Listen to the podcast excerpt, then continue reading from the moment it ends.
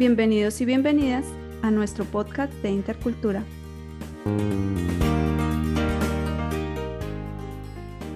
Hoy tenemos como invitado a un gran aliado de nosotros. Es una importante institución para los inmigrantes en, Alemania, la Confederación de Asociaciones Españoles de Padres de Familia en la República Federal de Alemania. Contamos con la presencia de dos personas con mucha experiencia y que hacen parte de la misma. Bienvenidos, Carmen Segura y José Sánchez. Hola Carolina, muchas gracias por la invitación y la posibilidad de poder hablar aquí en nombre de la Confederación. Eh, como ya has dicho, yo soy Carmen Segura y soy la secretaria y he nacido en Alemania en concreto en Tuttlingen, que se encuentra en el sur de Alemania, cerca de la, eh, del lago de Constanza y cerquita a la frontera de Suiza. Y yo pues prácticamente em, no he, emigrado eh, activamente, sino que me gusta decir he sido emigrada, migración pasiva por mis padres eh, como hija de emigrantes andaluces, en concreto de, Almería. qué interesante. Gracias, Carmen, por acompañarnos. José, cuéntanos un poco sobre ti. Hola, yo soy José Sánchez, eh, natural de Sevilla, nacido en Sevilla, andaluz. Y, en fin, soy emigrante eh, de los años 60, por llamarlo así, aunque de niño estuve aquí con mis padres un par de, de, meses, pero lo que es emigrar, emigré el 16 de agosto de 1968 aquí a Alemania. Aún no había cumplido los 18 años, o sea que vine como que el que dice casi de lo que le llaman a los eh, incógnito, o por decir de otra manera, como le dicen a, a, los que van en barco, así se meten, no sé cómo es ahora la, la, la, palabra. Pero bueno, mm, quiere decir que no tenía los, los 18 años, pero salí de, con todo mi papel en regla eh, de Sevilla, de la estación de, de Cádiz, la famosa estación del Prado. Y aquí a Alemania, a Heidelberg concretamente, desde el año 1968. Eh, ya podéis calcular la edad que tengo, voy a cumplir en el 22, pues 72. Y eh, durante mi estancia aquí en, Fram, en Alemania, pues he vivido muchas anécdotas, muchas cosas. Eh, también quiero decir que soy miembro de la Confederación, miembro del Comité de Adultos, de adultos de las personas mayores. y, en fin, aquí estoy dispuesto pues, a seguir colaborando como lo hemos hecho siempre hasta ahora. Gracias por la invitación, Carolina. Gracias a ustedes por estar aquí el día de hoy por sacar el tiempo. Sé que están muy ocupados. Bueno, para conocer un poco la Confederación, tenemos acá una serie de preguntas y nos gustaría empezar con esta. ¿Cuándo se fundó la Confederación y por qué motivo? Bueno, pues José, si me permites, comienzo a, contestar yo. Eh, la Confederación Mm, se fundó hace casi 50 años. El año que viene, en el 2023, vamos a cumplir nuestro aniversario de 50 años. o sea, mm, en 1973 se fundó la, Confederación. Y el motivo, pues para explicar el motivo mm, me tengo que, bueno, quiero invitaros a hacer un, pequeño viaje al pasado y ver eh, la situación en la que se encontraba la comunidad española en, Alemania hace 50 años. Eh, por un lado teníamos el país de origen, vamos a ver en qué situación estaba el país de origen, o sea, en concreto ahora España, en los años de, en los principios de los años 60. Y ya sabemos todos en qué situación política se encontraba España en esos años. Em, la inmigración de, los españoles de España, ah, sobre todo de, las regiones como Andalucía o, Galicia, permitió ahorrar al Estado español y al mismo tiempo mm, la inmigración aseguró los ingresos necesarios para el desarrollo del país a través de los giros que hacían los emigrantes que ya estaban en Alemania con su salario a su familia en España. Hay, bueno, hay números que desconozco en este momento, pero ese número de giros que se hicieron a España son gigantes. Em, y al mismo tiempo se redujo el riesgo em, de inestabilidad nacional en España, refiriéndose especialmente al eh, desempleo, en zonas como ya he mencionado, Andalucía y, Galicia.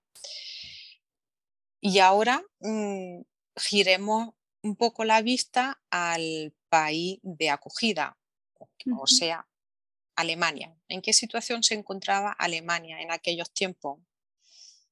La contratación de los extranjeros fue entonces una necesidad para mantener eh, la expansión de la economía eh, alemana. Y con la llegada de los extranjeros, mm, los extranjeros no calificados, eh, Alemania se ahorraba el costo de la educación y la formación de los trabajadores. Y esta fuerza laboral extranjera era baratísima y se podía usar según necesidad de la industria.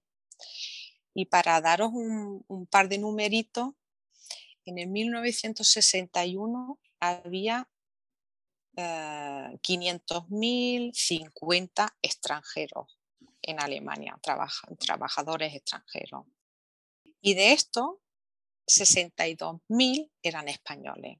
Mm. Eso fue en el 61. Y 12 años más tarde, en el 73, cuando se fundó la Confederación, la inmigración subió, la, bueno, la inmigración total de extranjeros subió en Alemania a, uno, bueno, a más de 2 millones y medio. Y de ellos, 200.000 más o menos eran españoles. Y ahora que hemos visto el país de origen y el país de acogida, eh, bueno, la situación de ambos países en aquellos tiempos, veamos quiénes eran esas personas que salían de un país hablando de España en aquellos tiempos, sin futuro.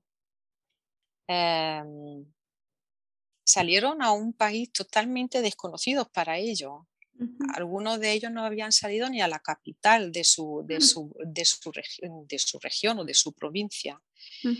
Em, y Alemania aún estaba marcada de su reciente historia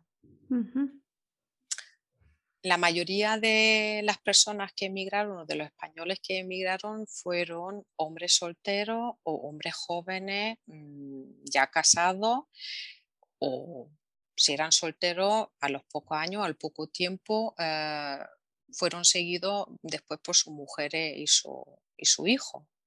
Em, la situación eh, de casas en Alemania era catastrofal, era, era dificilísimo porque la reconstrucción de las ciudades destruidas en la guerra claro.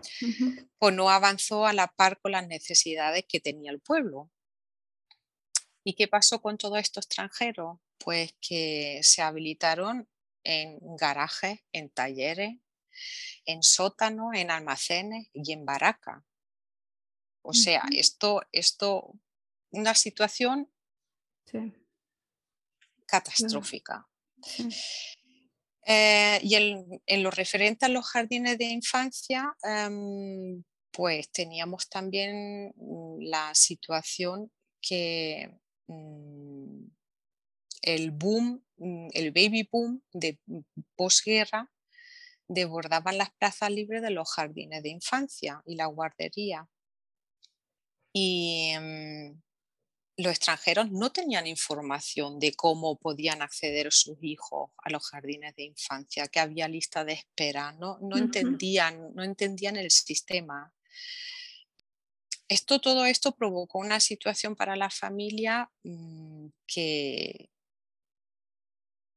no, no se podía mantener de esa forma. ¿no? Los padres se dieron cuenta que así no podían seguir. Incluso los ministros de Cultura eh, no se daban cuenta que había ahí un problema porque los extranjeros que venían eran castaways, trabajadores invitados. Ellos pensaban que iban a quedarse aquí unos meses, un año, dos años, pero no contaban con, la realidad de que esos extranjeros iban a formar familia, iban a tener hijos, em, que tenían que acceder al sistema escolar alemán. Eh, el gobierno español tampoco se ocupó de, esta situación. O sea, los padres estaban ahí perdidos, viendo que no, que no podían seguir adelante, que no podían hacer vida familiar normal, que sus hijos iban a tener problemas en el colegio, o ya los tenían. Y mm, muy, muy, muy, muy preocupados eh, empezaron a, a organizarse ellos mismos empezaron a organizarse em, y de aquí pues salieron estas famosas asociaciones de padres de familia. Por eso la mayoría de las asociaciones tradicionales en Alemania se llaman así, padres de familia. Em, esto llegó, mm, llegó al, al, extremo que se, no solamente se organizaban localmente los padres, sino también nacionalmente. Se dieron cuenta que no solamente en Frankfurt estaba este problema o en Berlín o en Múnich, sino que era nacional. Y así surcó la idea de hacer una organización madre que organizase todo esto representase todas las asociaciones en Alemania y a todos los padres en Alemania.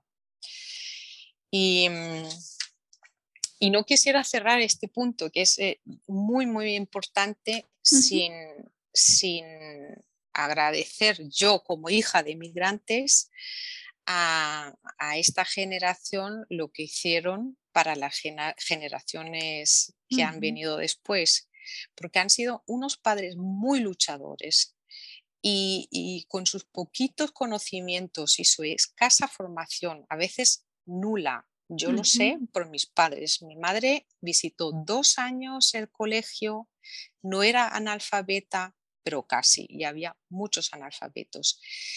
Y a pesar de todo esto, de esta situación, fueron capaces de analizar su situación y supieron organizarse y luchar para la mejora de su situación familiar y el futuro de sus hijos. Hay artículos em, de la Süddeutsche Zeitung, por ejemplo, que salió en el 2004. Eh, el artículo se llama Schlaue Kinder, starke Eltern, o sea, hijos inteligentes de padres fuertes, en el que, voy a citar, dice, los migrantes españoles se han organizado temprano, por eso sus hijos están bien formados. Poco después, Die publicó en el 2006 otro artículo, y vuelvo a citar, los hijos de migrantes españoles tuvieron en los años 70 los mismos problemas que los turcos actualmente, pero hoy en día son los ganadores de la integración. Y luego hubo un estudio en el 2009 de potenciales desaprovechados sobre la situación de la integración en Alemania del Berlin Institut für Bevölkerung und Entwicklung, o sea, el Instituto Berlinés sobre Población y Desarrollo, en el que dice el porcentaje de los españoles jóvenes con bachiller o con una titulación universitaria del 51% Mm. destaca notablemente frente al 27% sobre el valor de los nativos alemanes. O sea, yo creo que este trabajo no solamente eh, nos lo confirman nuestros eh, amigos, sino está reconocido. Y aquí tenemos a José, que es uno de ellos, de los padres que lucharon y se organizaron, analizaron y organizaron y lograron. Y quizás, José, tú puedes completar esto y confirmar lo que, lo que yo he vivido como hija. La verdad, esa dicha me, me emociona mucho cuando de todos los detalles que tú has dado, Carmen, porque lo has dado muy, muy, muy bien aclarado.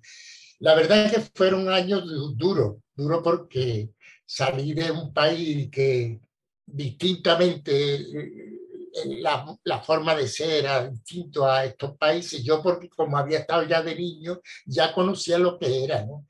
Como ya digo, yo salí un verano de, del 68, exactamente el 16 de agosto de Sevilla, y el tiempo fue, y lo voy a matizar un poquito así cortito, Sevilla, Madrid, en Madrid, y teníamos que ir a un ministerio, nos daban una bolsita con, un, con una botellita de vino tinto así pequeñita, un poquito nos daban en el ministerio, no sé, un ministerio, nos dieron la comida al mediodía, porque todo lo tenían eh, tan programado para que cuando tú llegaras a Alemania no fuera ni de noche, sino que fuera una hora muy específica para que te pudiera ir a la, a la fábrica, al lugar de destino, a la residencia, a la cantina, como le llamaban. Bueno, eso lo voy a matizar un poquito más. Como ya digo, de Madrid a, a Endaya, o sea, a Irún, que era la frontera con Francia, y ahí se cambiaba de, de, de tren era otro sistema, debía eso, de mm, Irún a París, de París a Saarbrücken, que era la frontera con Alemania, ahí nos ponían en fila y ahí es donde ya se dividía la expedición, lo que le llamaban la expedición. Quería decir que cada contrato de trabajo llevaba un número que era el número del distrito de apartado de correo de, del pueblo o la ciudad donde iba. Entonces, yo voy a contar una anécdota, como yo sabía un, par de palabras alemanas, no sabía mucho, me decía, bueno, pues dile, el que tenga el número T, me decía el alemán, señor bruto, todavía con un poquito sin alemán. Eh, los que tengan los números, que se vayan al vagón T, los que tengan números, del vagón. Yo lo decía como me lo decía a mí, porque allí se repartía, uno iban para Colonia, yo fui a, a Baden-Württemberg, a la ciudad de Heidelberg. Entonces, pues ya sabíamos por ese número cuando nos metíamos en el tren, ya el tren cogía su destino, iba parando según los sitios, los puntos, se iban bajando gente, lo recogía un responsable de, de la empresa donde lo había contratado y se lo llevaba. Entonces, a mí me decía, bueno, el que tenga el número tal, que se va en tal estación, la próxima. Eso. Total, que eso era el, primer paso que se dio. Llegamos a la residencia, o sea, la fábrica, nos meten en una cantina, nos dan de comer y nos dan 50 marcos de anticipo sin haber trabajado o de, algunos decíamos, vaya tela, como son, vamos a empezar a trabajar bueno, lo, lo, voy a hacer muy breve porque no tenemos mucho tiempo. Eh, mm, ¿Qué pasa? Que ya nos llevan a, la residencia, que eran barracas, por supuesto. Tuvimos la suerte que estaban todas hechas, mm, recientemente hechas nuevas, eran de madera, pero estaba toda equipada con, con todas las necesidades necesarias. Su cocina que era compartida, su ducha que era compartida, era residencia de hombres, naturalmente, no era de mujeres. Entonces, estaba bien dentro de lo que cabe, porque, bueno, si nos avanzamos un poquito más, eh, mm, hay gente que dice que, que yo parecía la barraca de, de Auschwitz, por ejemplo, ¿no? ¿no? Pero bueno, no era así tampoco, hay que ser un poquito eh, eh, cautela y, no decir, a veces poner las cosas como... Era difícil mm, el tiempo aquello para los que venían, como ha dicho Carmen, eh, la mayoría éramos, bueno, yo era de la capital, pero la mayoría eran gente del campo, de las zonas rurales.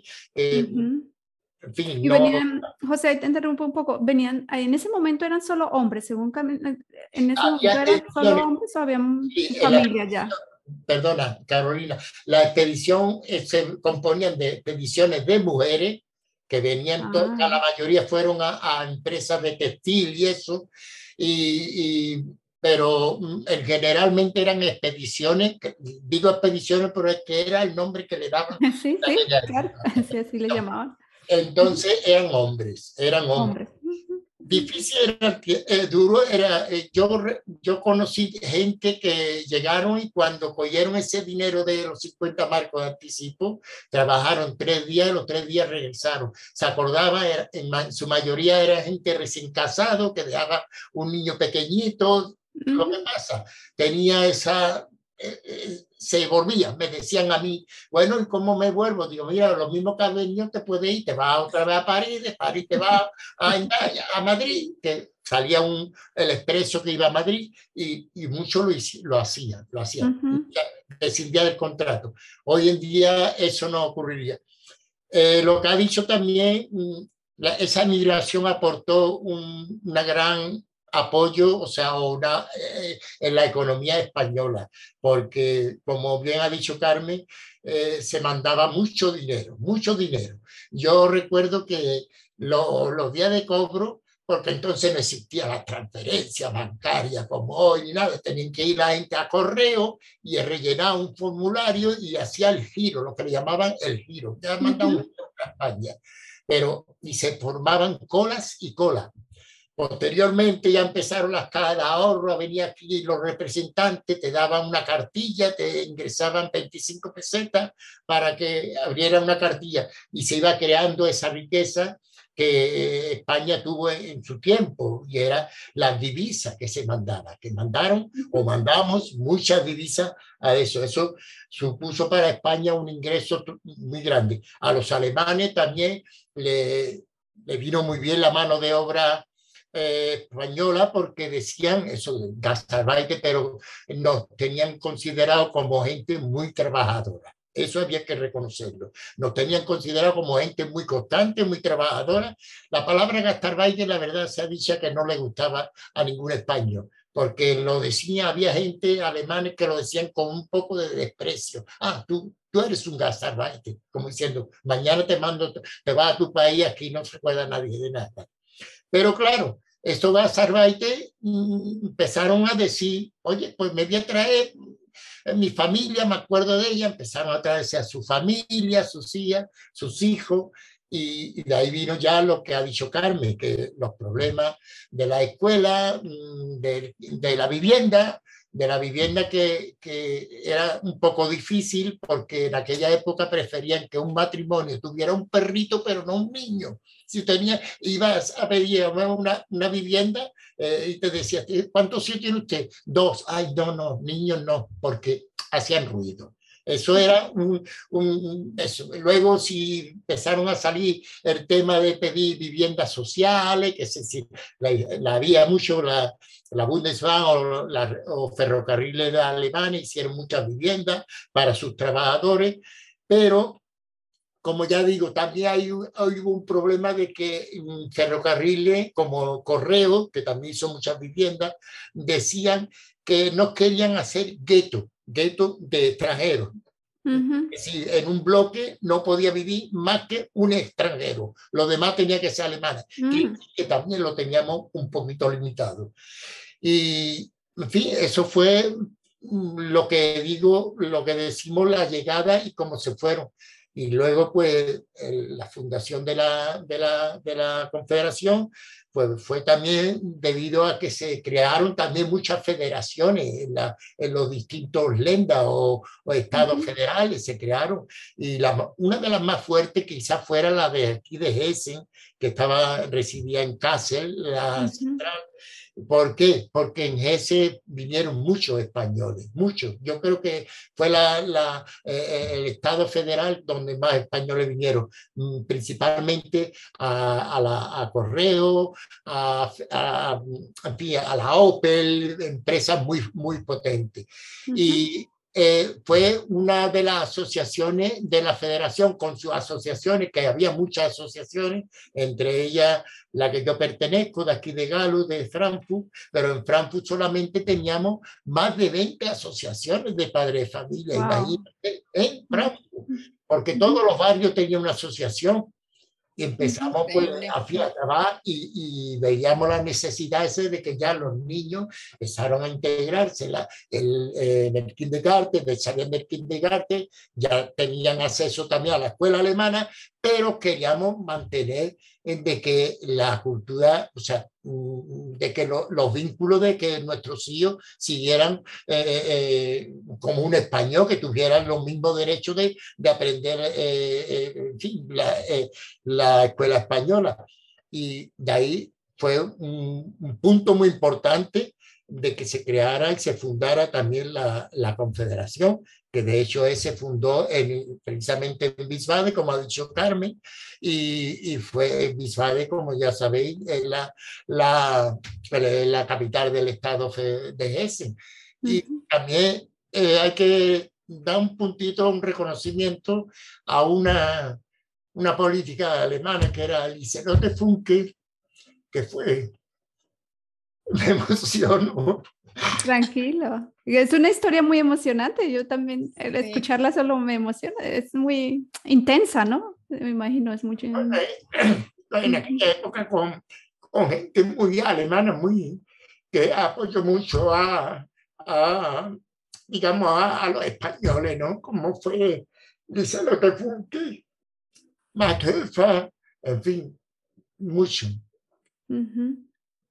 Vale, eh, eso es mi aportación de cómo... de por qué nació, de cuándo se fundó la Confederación. yo te digo, muy orgulloso de trabajar con, todas estas cosas. Y así debe serlo, ¿eh? es, un trabajo, eh, es mucho trabajo, pero muy orgulloso de, pertenecer a ella. Muy, muy interesante realmente mm, conocer la historia de dónde nació y por qué, ¿no? Y hace cuánto tiempo y todos estos datos que ustedes nos han dado el día de hoy eh, nos hace una imagen del por qué es tan importante ¿eh? formar estas asociaciones de padres y mantenerlas, ¿no? Es difícil también de mantenerlas, pero lo vamos a ver ahora con las siguientes preguntas.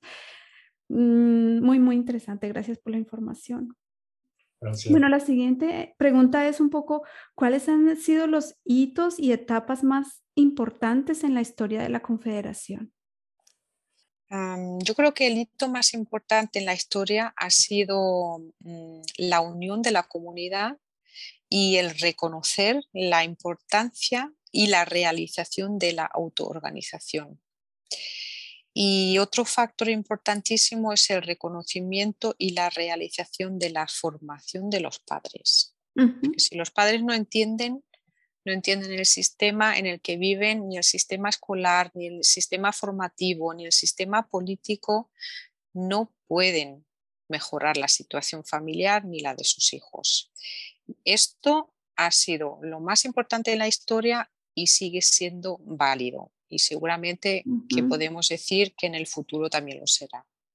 También lo vemos acá en Intercultura, ¿no? Es muy importante que los padres estén informados del sistema y se empoderen de, los derechos y deberes que tienen acá en, Alemania, ¿no? Eso es indirectamente beneficioso para los hijos. ¿Cómo ha ayudado la Confederación en estos años a los inmigrantes hispanohablantes? Pues como ya mencionado en varios puntos, la base de todo es el trabajo con los padres. ¿no? En concreto estamos ahora trabajando muy intensamente eh, en el proyecto AMITE, que significa, significa Arbeit mit Eltern. Y bueno, el, objetivo principal es la formación de padres en muchísimos temas diferentes. Luego eh, también dedicamos un trabajo muy intenso a las mujeres en especial y este trabajo fue desde el principio un elemento decisivo eh, y factor clave también del éxito del trabajo con padres porque en aquellos tiempos, volvamos a los años 60-70, la situación de las mujeres no era la situación que tenemos hoy, ¿no? Una mujer en aquellos tiempos pues no representaba a la familia, no tenía voz en todas las familias, no tenía voz en la sociedad, no tenía voz eh, como, como, como, parte de, la pareja de padres. Em, y aquí esto también lo hemos trabajado mucho porque, bueno, la familia, eh, la familia, la guía la mujer, aunque en aquellos tiempos eh, no oficialmente, pero influía mucho en la, en, la, formación y en la educación de los hijos. Em, y bueno, intentamos de darle voz a, esta, a estas mujeres en las asociaciones, en la familia, es como bueno, fortaleciendo su posición en la familia y también en la sociedad. Luego también le hemos dedicado eh, mucho tiempo al trabajo intenso con los jóvenes.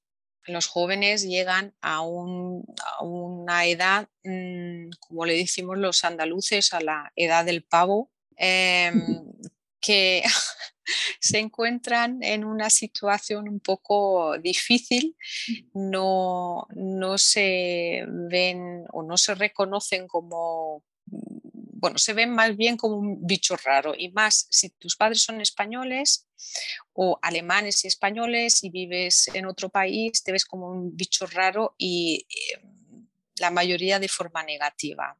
Y aquí pues hemos intentado de fortalecer a los jóvenes, de explicarles, de demostrarles que son, son diferentes, pero en, forma positiva. aquí en Alemania hasta mm, personas que decían que tenían mucho, mucho que saber o que sabían mucho, decían que estos pobres hijos de migrantes eh, vivían, nacían y se desarrollaban entre dos sillas, que no sabían, que estaban como en el aire. Mm. Y, yo me gustaba contestar, porque yo personalmente lo he vivido, que yo no estoy sentada entre dos sillas. Zwischen, zwischen zwei Stühlen, decían. Yo decía, yo estoy sentada bien a gusto y muy firme en dos sillas. O sea, yo llevo la española y, la, y la alemana. Y, mm, esto es importantísimo para el desarrollo sano de, los, de los, hijos, ¿no? Y esto lo hemos intentado de trabajar con los, con los jóvenes. Luego, eh, José representa el trabajo con mayores. Aquí hemos trabajado con, juntamente con la Academia Española de Formación en Bonn y con la Cruz Roja Alemana en programas mm, desarrollando conceptos innovadores para permitir a los migrantes mayores mantenerse activos y participar en la sociedad. Em, dos puntos más en los, en, los que nos concentramos eh, son los nuevos inmigrantes, trabajo con nuevos inmigrantes, o sea, con los que van llegando poco a poco. Siempre hay oleadas de inmigración por motivos diferentes. Em, aquí tenemos el programa Bienvenidos, o bienvenidas.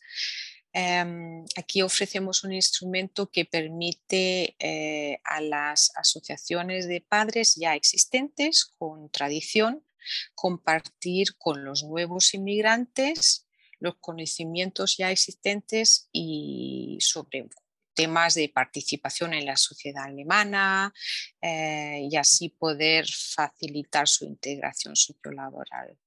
Y como último punto para esta pregunta, mm, quisiera también mencionar el trabajo eh, y asesoramiento político. Durante muchos años la Confederación ha centrado una parte importante de su trabajo en la transferencia de sus buenas prácticas a otras comunidades, convirtiéndose de ese modo en un interlocutor cualificado del gobierno federal. O sea, para el desarrollo de políticas de migración e integración en Alemania, la Confederación ha jugado un papel importante. Em, hemos eh, participado, en la elaboración del Plan Nationaler Integrationsplan, o sea, el Plan Nacional de Integración, y hemos sido también miembro del Consejo de Integración del Gobierno Federal Alemán tienen muchos frentes, ¿no? Muchos bloques de, grupos que en el cual están trabajando en diferentes proyectos. Sí, y si tenemos en cuenta que todos, que, bueno, que todos tenemos nuestro trabajo y, es uh, ehrenamtlich, o sea, trabajo voluntario, es em, impresionante lo que en equipo se puede hacer. Sí, definitivamente. Me permite un... Lo importante de la confederación, lo más importante es que es, eh, está haciendo un trabajo que se está adaptando siempre a los tiempos actuales, tal como en aquella época se adoptó a, a lo que había las necesidades, ya eso mm, va pasando un poquito ya en la, digamos, de un segundo o un tercer plano o un cuarto plano, porque si nos fiamos bien, como bien dice Carmen, ha dicho antes, eh, las generaciones venideras, como son ella, por ejemplo, que es hija de unos emigrantes, yo tengo también tres hijas, y no están sentadas en dos sillas, sino en una silla, en dos sillas están sentadas, pero no eh, diferentes sillas, sino la misma, en, la misma silla, porque eso es un trabajo también que lo ha hecho los padres con la confederación, como hemos dicho antes,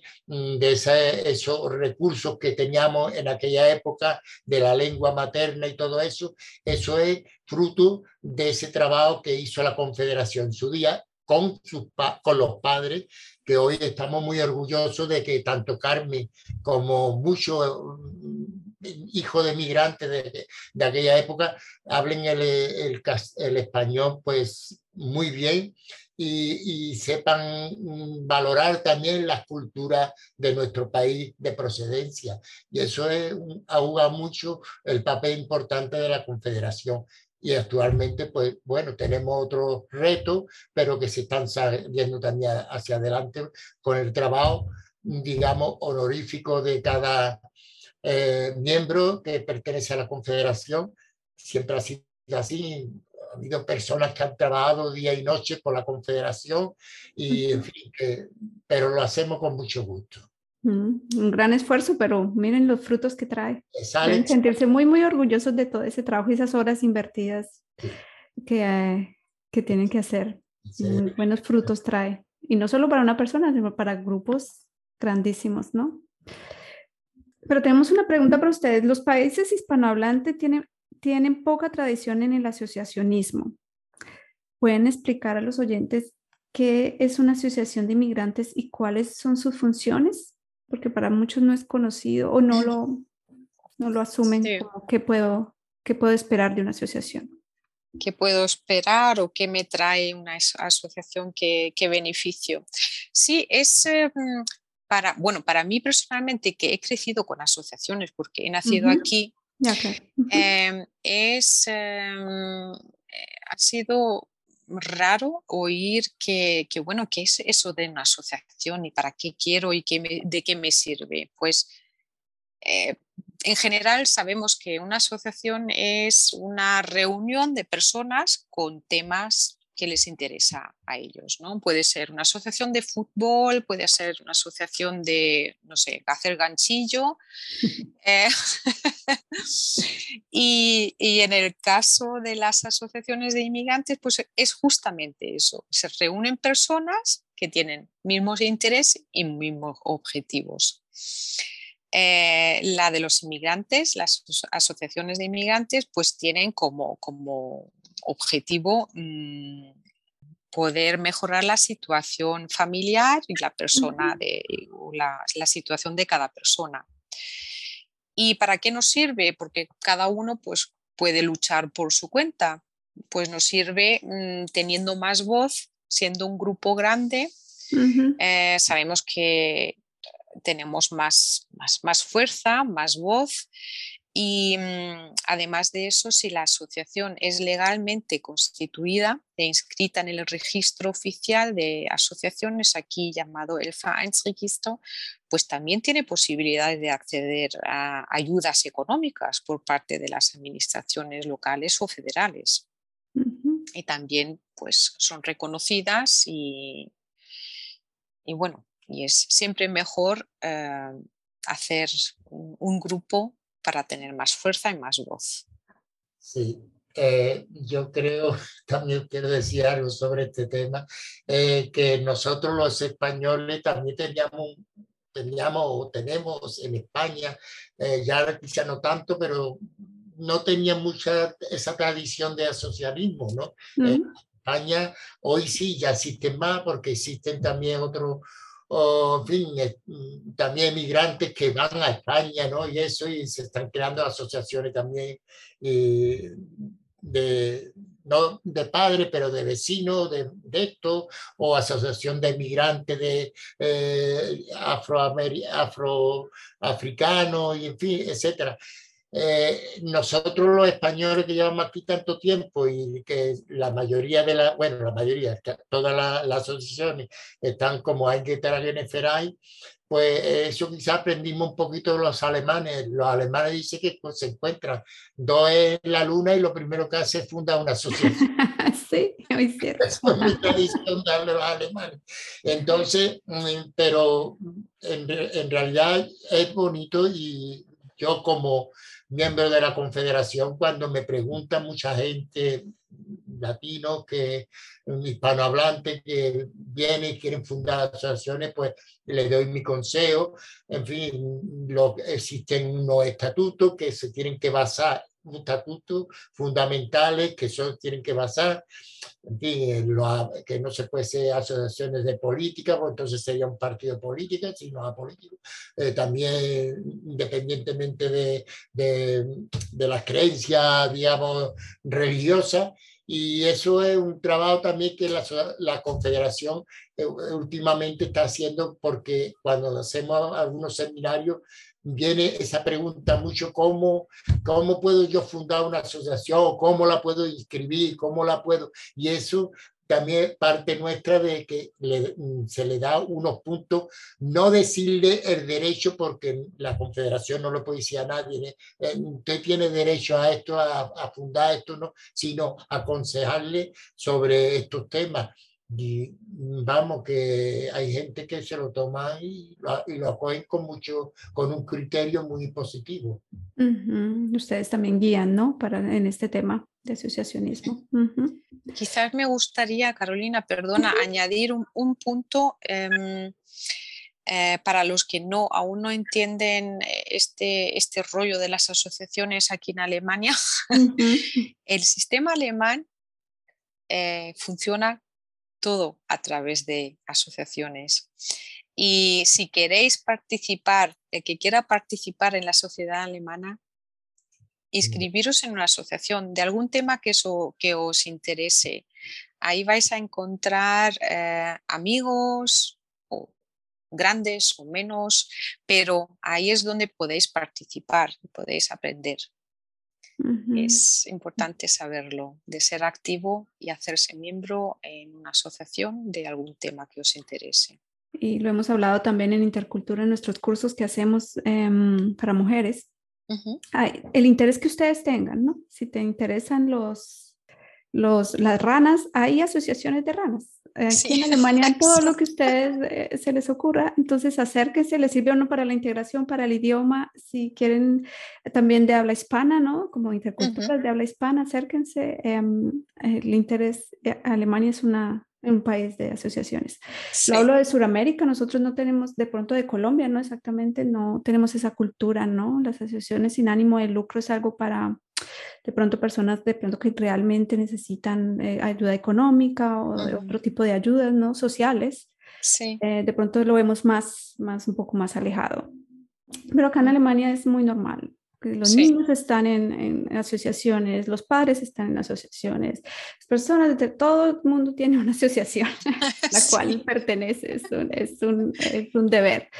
Entonces, eh, lo que ustedes dicen es muy, muy importante, ¿no? Invitarlos a, o si no, si no, no existe, pues pueden hacer una. Eso, eso, eso. Muy bien. Y hablando de este tema, ¿cuántos miembros tienen en la actualidad la Confederación y en qué Bundesländer?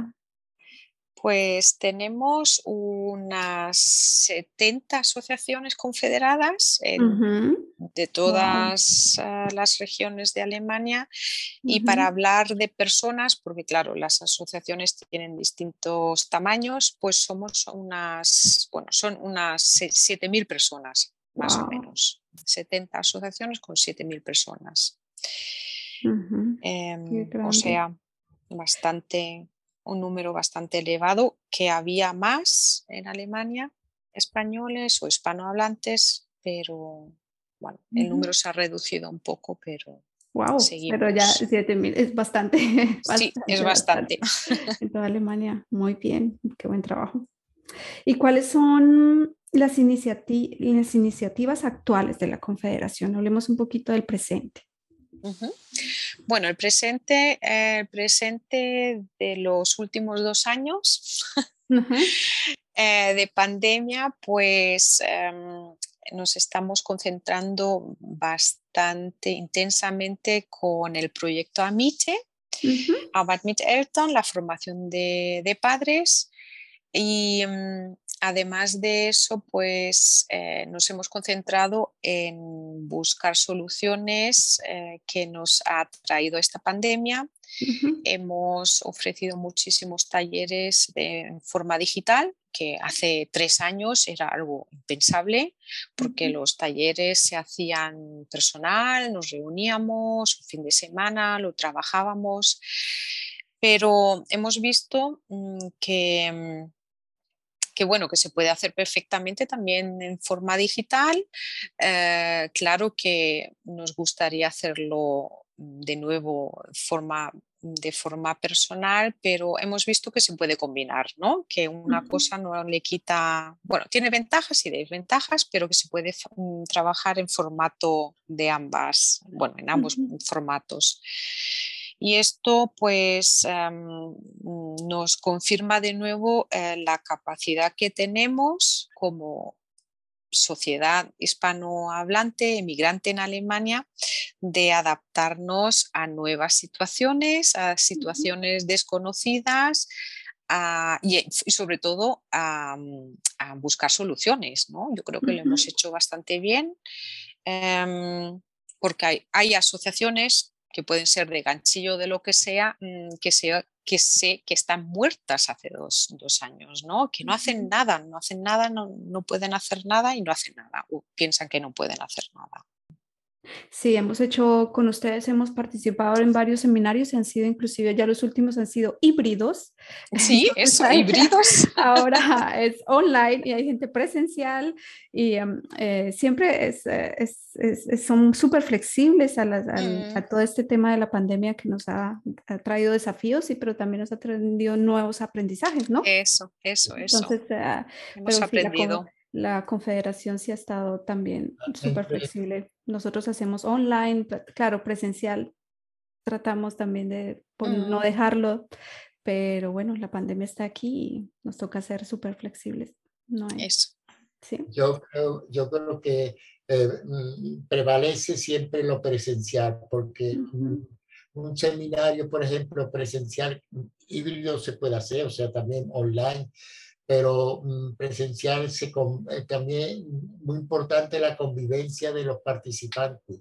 Se intercambian, eh, en fin, opiniones, eh, inclusive en la mesa cuando se está comiendo. Eso forma parte también del seminario, de la integración, y es muy importante. Online, pues naturalmente que también lo importante es participar, pero yo me inclino siempre por lo presencial porque mm, llega más a, a, a la persona, se convive con, con más, mm, más positivo que, que, si es a través de, de un ordenador, etc. pero bueno, también nos, nos, ha hecho aprender muchas cosas, muchas facetas nuevas de la vida, que gente que no tenía ni idea yo me acuerdo que mucha gente me decían a mí en los años 90, principio, ah, yo un ordenador, yo eso no, eso no, yo soy maestra muy tradicional, yo voy a hacer, preparar las clases en papel. Yo le decía, tú el día de mañana vas a preparar las clases con un ordenador, si no ya sabes, te vas a tener que ir a tu casa. Te lo he dicho a muchos maestros de escuela y al final me he llevado yo la razón. Que he tenido que hacer, preparar las clases a través de, de un ordenador, si no, no tenía no tenían chance. Ya, sí, es eh, ventaja, como lo decíamos, ventajas y desventajas, ¿no? Es eh, pros y contras, pero somos eh, seres sociales por naturaleza y obviamente necesitamos un contacto más que una pantalla. Darnos un beso y un achuchón y un abrazo de vez en cuando. Sí, sí. Decía, bueno, hasta la próxima. y para hablar un poquito del futuro, em, ¿cuáles son los planes que tiene la Confederación? Bueno, planes, eh, por supuesto, seguir apoyando a los inmigrantes hispanohablantes, pero también a otros grupos, em, en mejorar su vida, eh, apoyarles en crecer como persona y como parte de esta sociedad, siempre adaptándonos a nuevas situaciones y realidades y por supuesto, siempre buscando nuevos aliados y sobre todo, sobre, eh, sobre todo nuevas, eh, nuevas formas de financiación. Esto es un trabajo interminable. Las cuotas que recibimos como confederación de las asociaciones federadas eh, son simbólicas y para poder trabajar pues estamos siempre buscando apoyo. Sí, es claro, se tiene que buscar apoyo financiero. hay personas muy expertas en donde buscar eso, eso, esas lagunas que existen siempre para el apoyo. Eh, últimamente, Carmen lo puede también, eh, tenemos la cooperación con el Turkish Federal y, y, otra, y otra confederación o confederación de rusa que estamos también conjuntamente haciendo o iniciando eh, cosas para en el futuro en proyecto. Bueno, muy interesante todo, pero bueno, para finalizar, ya vamos finalizando la entrevista. Mm, a cada uno de ustedes, ¿tienen recomendaciones para las familias que viven o piensan venir a Alemania? Sobre todo para los que piensan venir a Alemania, em, eh, es importante que se informen ya antes de venir eh, sobre las posibilidades que tienen, laborales que tienen en las distintas zonas de, Alemania o distintas regiones. ¿no? Todo el mundo cuando piensa, en Alemania dice, oh, Berlín, qué bonita, preciosa la Berlín, todo el mundo se va a Berlín y luego em, se dan cuenta que hay muy, poco, eh, muy poca oferta laboral en Berlín. Sin embargo, en el sur de Alemania, que es un poco más tranquilita la cosa, pues sí que hay oferta. ¿no? Hay, que, hay que analizar ya antes eh, dónde quiero ir a parar, dónde puedo trabajar. Em, eh, recomiendo también que no se vengan sin contrato de trabajo, porque lamentablemente en los últimos años hubo familias que se vinieron a lo loco, cogieron la familia, se metieron en el coche, se vinieron sin casa, sin trabajo y después de pasar tres o cuatro días eh, durmiendo en el coche y viviendo en el coche tuvieron que volver. O sea, ah, no venir sin contrato de trabajo porque sin contrato de trabajo no hay vivienda y sin vivienda no hay contrato de trabajo.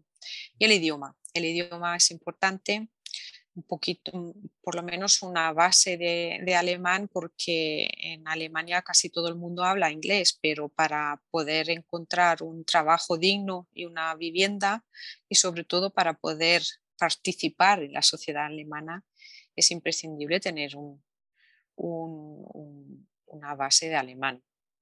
Y para los que ya están aquí, pues eh, no confundir la integración con asimilación. Eh, nuestra definición de integración es participación activa en la sociedad de acogida, poniendo cada uno su granito, pero sin expulsar sus raíces, su cultura y su lengua de origen. Porque si nos olvidamos que estamos compuestos de, esa parte, eh, creo que es muy no es muy sano vivir así.